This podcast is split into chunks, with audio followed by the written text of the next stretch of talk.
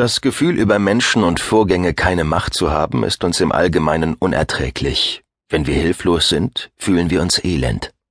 Niemand will Macht abgeben, alle wollen mehr. In der heutigen Welt ist es jedoch gefährlich, als zu machthungrig zu erscheinen, zu unverhohlen seine Machtspielchen zu treiben. Fairness und Anstand werden von uns erwartet, also müssen wir subtil vorgehen. Schicklich, aber schlau, demokratisch, aber diabolisch. Diese ständige Doppelbödigkeit erinnert stark an die Ränkeschmiederei um die Macht an den aristokratischen Höfen von einst. Durch die ganze Geschichte hindurch hat sich ein Hof immer um die eine Person an der Macht ausgebildet. König, Königin, Kaiser, Führer. Die Höflinge, die ihn bevölkerten, fanden sich in einer besonders delikaten Position. Sie hatten ihren Herren zu dienen, doch wenn sie sich zu sehr einschmeichelten, wenn sie zu offensichtlich um die Gunst buhlten, fiel das den anderen Höflingen auf, die sich dann gegen sie wandten. Die Gunst des Herrn und Meisters wollte also subtil erworben werden, und selbst hochbegabte Höflinge, die dessen fähig waren, mussten sich gleichwohl vor ihren Mithöflingen schützen, die allzeit Pläne schmiedeten, sie aus ihrer Position zu verdrängen. Gleichzeitig sollte der Hof den Zenit an Zivilisiertheit und Raffinement repräsentieren.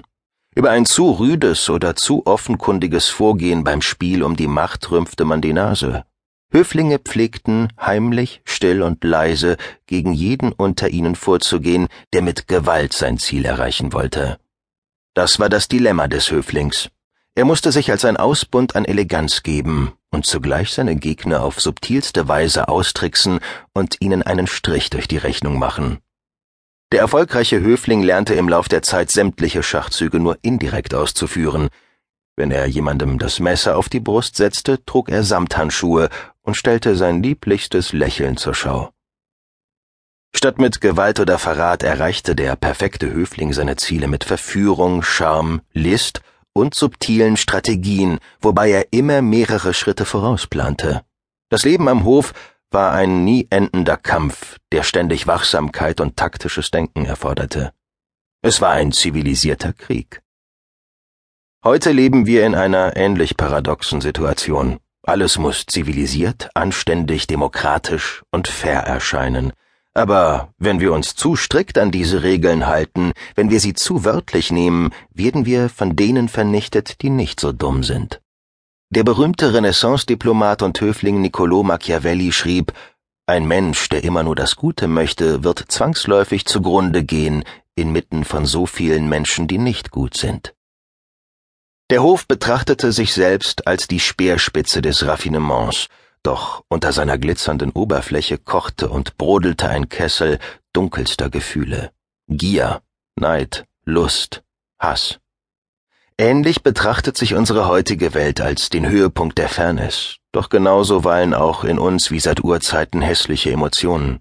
Das Spiel ist dasselbe geblieben. Nach außen muss man sich den Anschein geben, die Regeln des Anstands zu respektieren, doch innerlich lernt man rasch, wenn man kein Narr ist, auf der Hut zu sein und Napoleons Rat zu befolgen, stecke deine eiserne Faust in einen Samthandschuh.